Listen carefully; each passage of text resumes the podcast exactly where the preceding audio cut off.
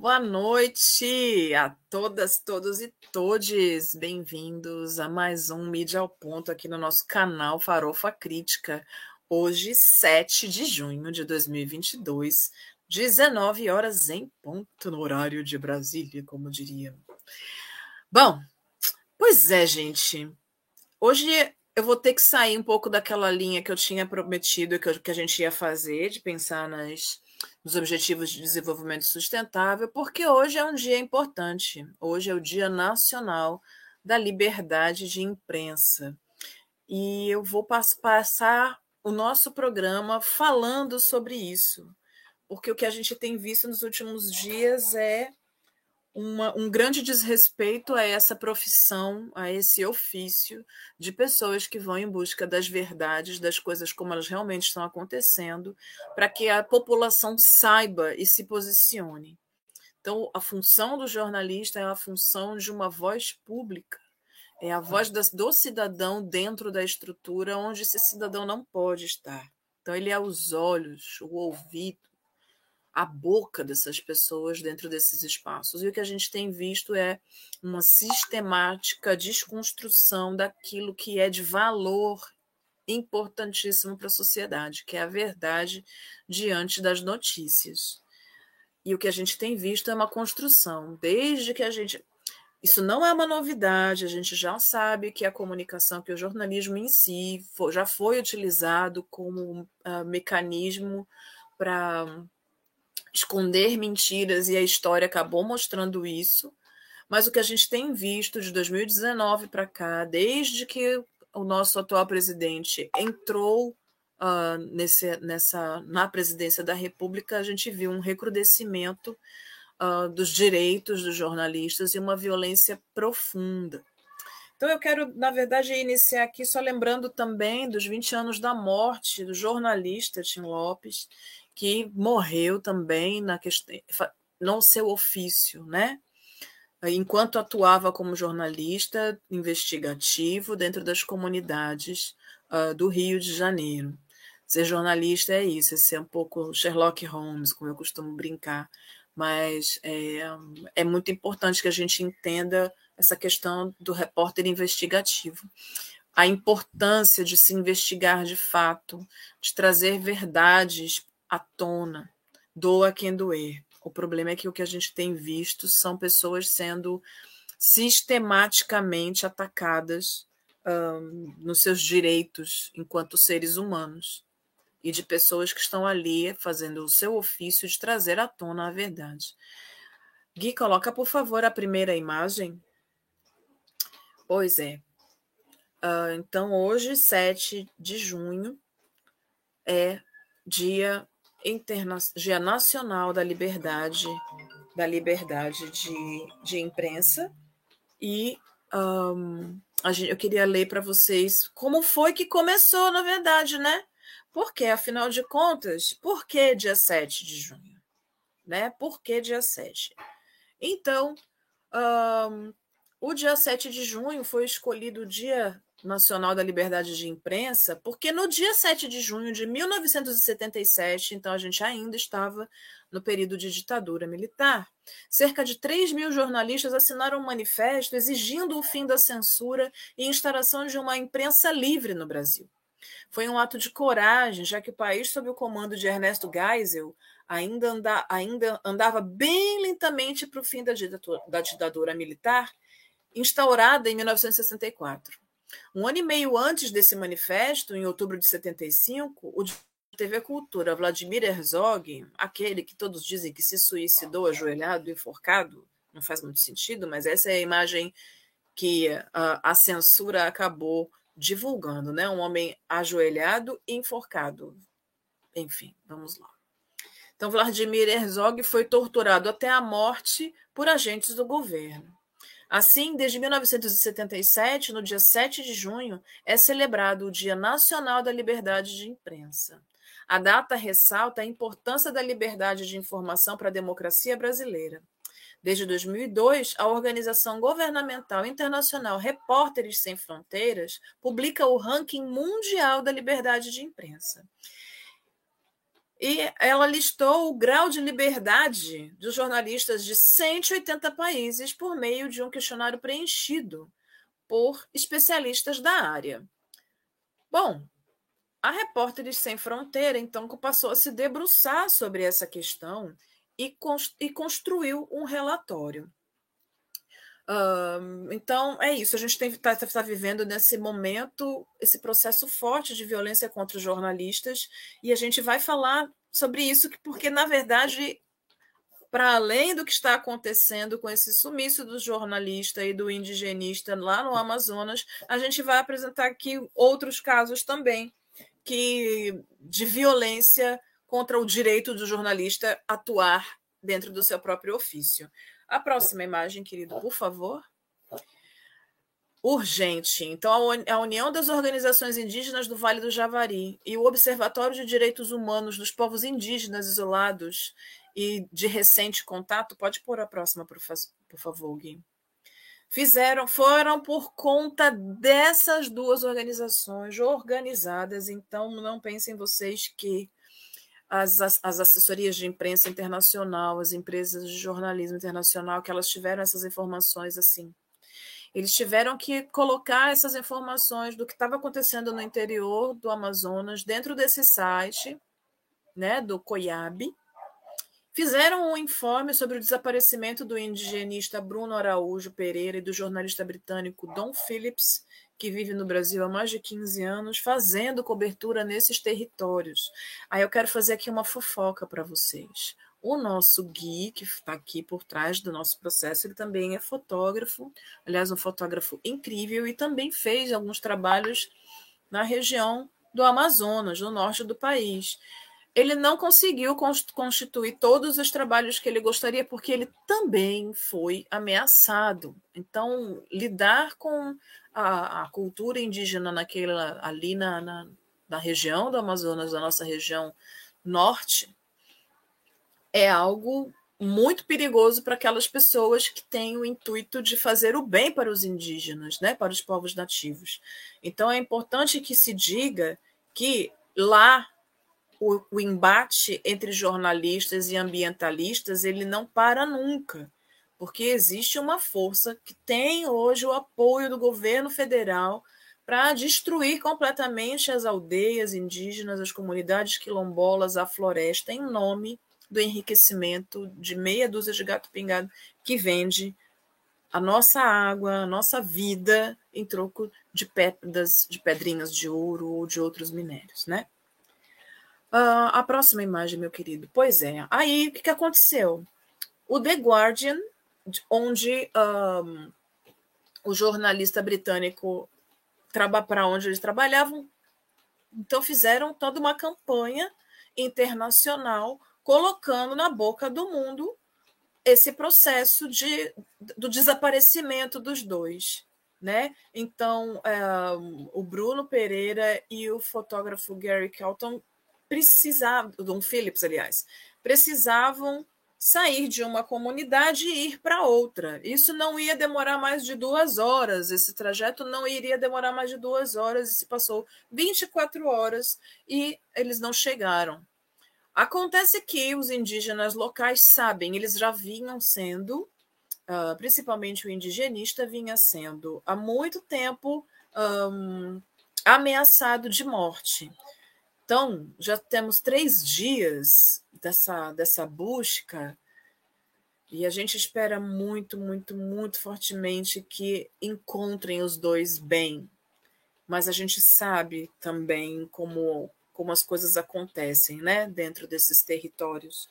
E esses garimpeiros, esses madeireiros, depois que eles começaram a ter o apoio do governo federal, o apoio do presidente da República para fazerem o que eles quiserem fazer nesses territórios, não há limites para a violência.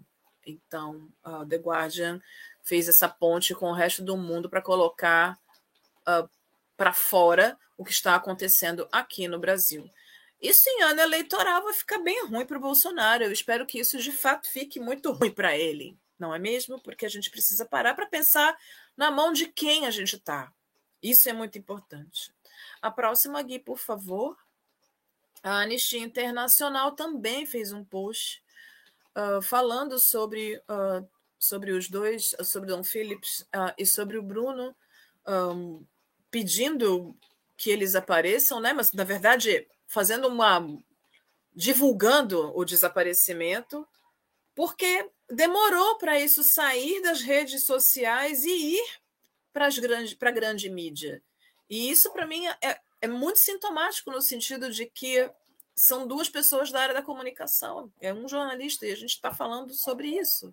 Então, a mídia precisava de verdade dar mais voz às, às, a essas organizações que têm informações desde dentro. E ouvir e dar, e dar qualificação ao que eles falam, sem duvidar, sem buscar mais informações oficiais da FUNAI, de sei lá mais o que, que está na mão do governo federal. E a gente sabe muito bem qual é o trabalho que essas pessoas têm de fazer. É matar, porque a única coisa que está uh, em jogo ali é poder e é dinheiro. A próxima imagem, Gui, por favor. Então, aí, Brasil de fato já em janeiro já tinha já estava fazendo toda uma, uma movimentação para mostrar o quanto esse governo faz mal para a imprensa nacional. O quanto esse governo, além de criar fake news, que a gente também vai falar disso, além de criar fake news, veta, impossibilita um trabalho sério de jornalistas sérios. E então fez, fez essa fez, faz essa matéria, que essa matéria é de janeiro desse ano. Mas é para a gente pensar, eu peguei essa matéria justamente para a gente parar para pensar o quanto, na verdade, é a mídia progressista, mais à esquerda, que bota a boca no mundo. Então, se a gente precisa saber onde estão as informações mais sérias, a gente precisa olhar, você não precisa deixar de ver ou de ler o que uh, a mídia hegemônica fala, mas é importante a gente ter um outro olhar. E o olhar sobre a censura que a gente está vivendo hoje, essa, esse, esse fortalecimento do descrédito daquilo que o jornalista fala, da desqualificação do jornalista, da desqualificação de jornalistas quando elas são mulheres, das falas de abuso quando a questão é de gênero, então a gente precisa prestar atenção em relação a isso. A próxima, por favor, Gui. Então, a gente estava falando, né, da questão uh, dessa violência e a FENAGE. Eu vou mostrar aqui alguns relatórios que sido, têm sido criados para fazer um monitoramento disso. Eu tenho. E esse monitoramento é importante porque a gente pode, a partir desse monitoramento, enviar esse tipo de informação para a ONU, para órgãos internacionais no mundo inteiro, para que de alguma maneira isso cause algum constrangimento com o nosso governo federal e que isso mude. Porque o que a gente está vendo é um aumento impressionante da violência contra os profissionais da comunicação, meus colegas.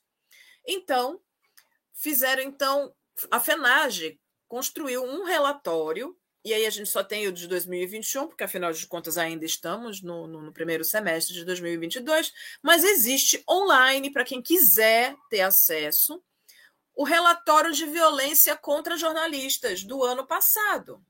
Então, nesse, nesse relatório, você vai encontrar informações sobre as as regiões que mais são afetadas pela violência contra jornalistas, relações de gênero, as mulheres, o que as mulheres sofrem dentro dessas estruturas uh, da comunicação, relações raciais dentro das redações e como é que isso se dá.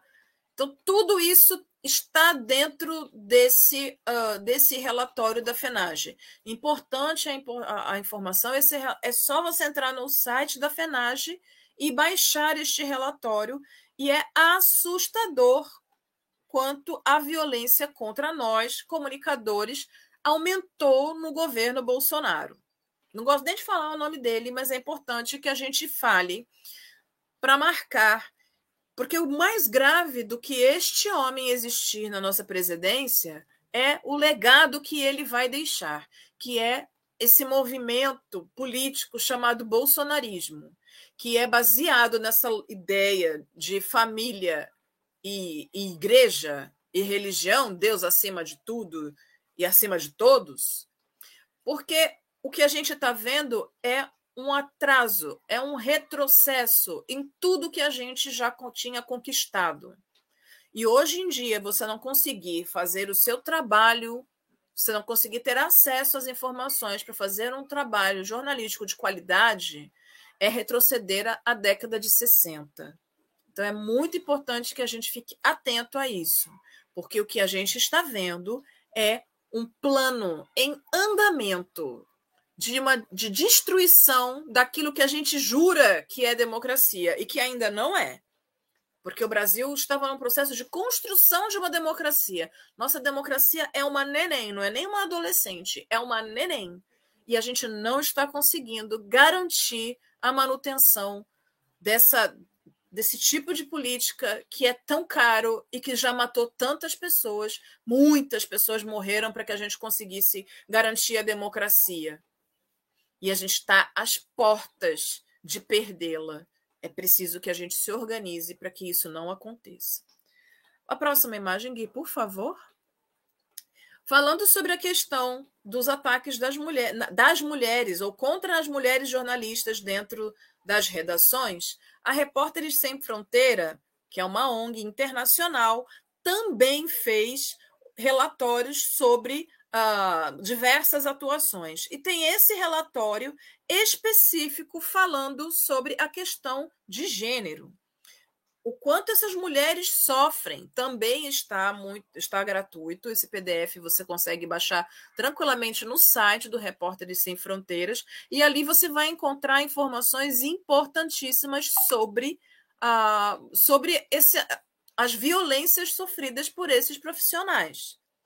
Porque ainda, porque sinceramente ainda o ainda não cabe nessa frase. Porque dá a impressão de que a gente espera que as pessoas entendam que não faz sentido ter tanta diferença entre gêneros. Acontece que desde sempre a estrutura da social foi, foi mantida assim. Então é muito difícil de se transformar. A gente está no movimento de transformação. E não adianta dizer, ah, estamos no século XXI e ainda há pessoas. Nada mudou.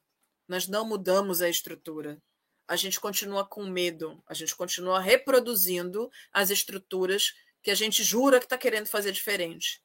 Mas será que estamos fazendo diferente? Será que a gente consegue educar os nossos meninos para eles respeitarem as, as, suas, as meninas desde cedo? Será que a gente está ensinando os nossos adolescentes que auxiliar ou que fazer as coisas da casa é obrigação deles? que os homens adultos também não têm que ficar esperando que a mulher faça tudo para eles? Porque tudo que a gente vê fora é fruto do que a gente tem dentro da nossa sociedade, dentro da nossa célula familiar. Então, quando a gente vê acontecendo do lado de fora, é porque do lado de dentro também acontece. E é por isso que a gente ainda não conseguiu transformar, porque ainda não se conseguiu diminuir esse tipo de desigualdade nas células. E aí se a célula está com problema, o resto do organismo também vai ter problemas. Então a gente precisa olhar para isso com muito cuidado e cuidar muito bem. Por isso que a educação é um negócio essencial e a gente também está perdendo essa educação quando a gente pensa nesse governo que está aí. A próxima, Gui, por favor. Ai, minha gente brasileira. Pois é. Para além da violência que a gente está falando em relação ao Bruno Pereira e ao, ao jornalista inglês que desapareceram. A gente também teve um outro caso, né? O site, o site Congresso em Foco, no começo da semana, um, no final da semana passada, na verdade, colocou, postou uma notícia falando sobre um, uh, sobre a estrutura de fake news pró-Bolsonaro. É uma estrutura onde as pessoas estavam já se organizando para descobrir, aliás, para fazer as ações de distribuição de fake news agora nas campanhas eleitorais. Bom, então O jornalista que fez essa, essa, um, essa matéria acabou sendo o quê? Ameaçado de morte. Mais uma vez, o direito, o dever do jornalista vai sendo cerceado para poder fazer valer a vontade uh, do nosso presidente da República. Então, foi, o jornalista Lucas Neiva, do site Congresso em Foco, virou alvo de ameaças de morte, teve dados pessoais vazados após a publicação de uma reportagem de sua autoria no sábado, dia 4. E nessa matéria, ele denuncia a tática de um fórum anônimo para produzir fake news em favor do presidente Jair Bolsonaro. Depois de ameaçar, o grupo também atacou e derrubou o Congresso em Foco nessa madrugada ainda, né, de 4 para o dia 5. Então, derrubaram o site e a situação só foi uh, ser resolvida na, às 9 horas da manhã do domingo. Então, o site ficou fora do ar por muito tempo. E aí, uma uh, aspas. Parece que alguém vai amanhecer morto, foi a mensagem que, que mandaram para ele. Escreveu um dos usuários.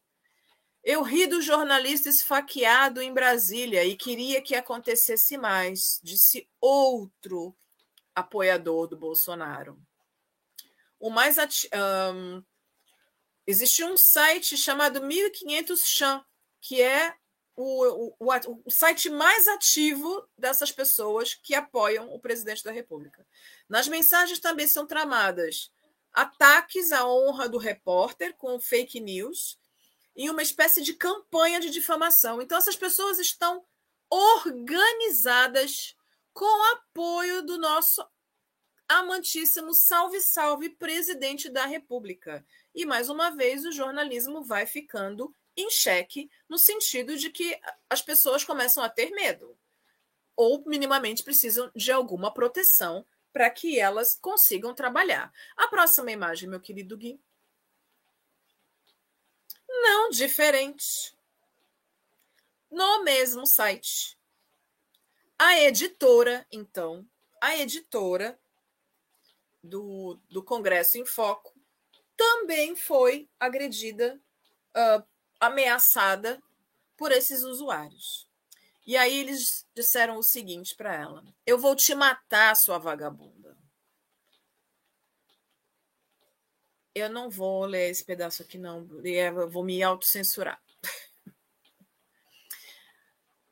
E aí o rapaz fala impropérios para ela. Eu vou fazer, vou enfiar meu pi nesse bumbum guloso do de um jeito ou de outro. Achei quatro falhas em criptografias militares infinitamente dez vezes mais fortes que a do Pentágono. Eu já tenho seus dados e os dados de toda a sua família. Viajarei até sua casa com a arma que estou enviando a foto em anexo. Tenho 200 balas. Assim, fazer a festa no seu cafofo e provavelmente morrer em um belo confronto com a polícia depois de estuprar você e todas as crianças presentes. O trecho acima faz parte da mensagem enviada à jornalista Vanessa Lipelt, editora do Congresso em Foto, em Foco, na, na noite desse domingo, dia 5. O texto com a foto de uma arma, que é essa arma que vocês estão vendo, segundo o autor, seria usada no assassinato da jornalista. Foi encaminhado ao e-mail da redação do site. A mensagem foi entregue nessa segunda-feira, dia 6 por Vanessa ao Departamento de Polícia Especializada da Polícia Civil do Distrito Federal. A editora é a segunda integrante da equipe do Congresso em Foco a receber ameaça de morte após a publicação de uma reportagem sobre as táticas desse 1500 Cham, um fórum anônimo, para produzir fake news em favor do presidente Jair Bolsonaro. Então, o que a gente tem é, de fato, uma estrutura sendo criada para distribuição de fake news. Eu gostaria também de. A próxima imagem, Gui, por favor. Pois é, eu quero só falar para vocês de uma coisa, que é a minha dica de leitura de hoje. Eu não fiz imagem para a dica de leitura porque eu tenho ele, o livrinho aqui. A minha dica de leitura de hoje é o livro Um Defeito de Cor. Um Defeito de Cor é um livro escrito por Ana Maria Gonçalves e que fala da história de uma mulher chamada Kerrinde e que essa mulher tem um filho. Mas o nome dessa mulher é conhecido na nossa história como Luísa Maim, a mãe de nada mais, nada menos que Luiz Gama. Então, a minha dica de leitura é Um Defeito de Cor. Fala sobre a questão de racismo, fala do processo de escravidão, fala de muitas coisas que são importantes para que a gente entenda essa sociedade maluca. Inclusive, Luiz Gama também foi jornalista, também foi uh, advogado, foi escravo, foi vendido pelo próprio pai. Então, a gente está vendo que, assim, se pensarmos que somos filhos dessa pátria mãe gentil, nosso pai nos vende, nosso pai nos mata. E quando a gente fala de, de filhos da terra, especificamente, a gente tá, pode falar muito frontalmente em relação aos nossos irmãos indígenas. Que encontrem, Bruno, que encontrem os dois, que encontrem. A gente fica por aqui hoje. Muito obrigada pela companhia e até semana que vem. Tchau, tchau.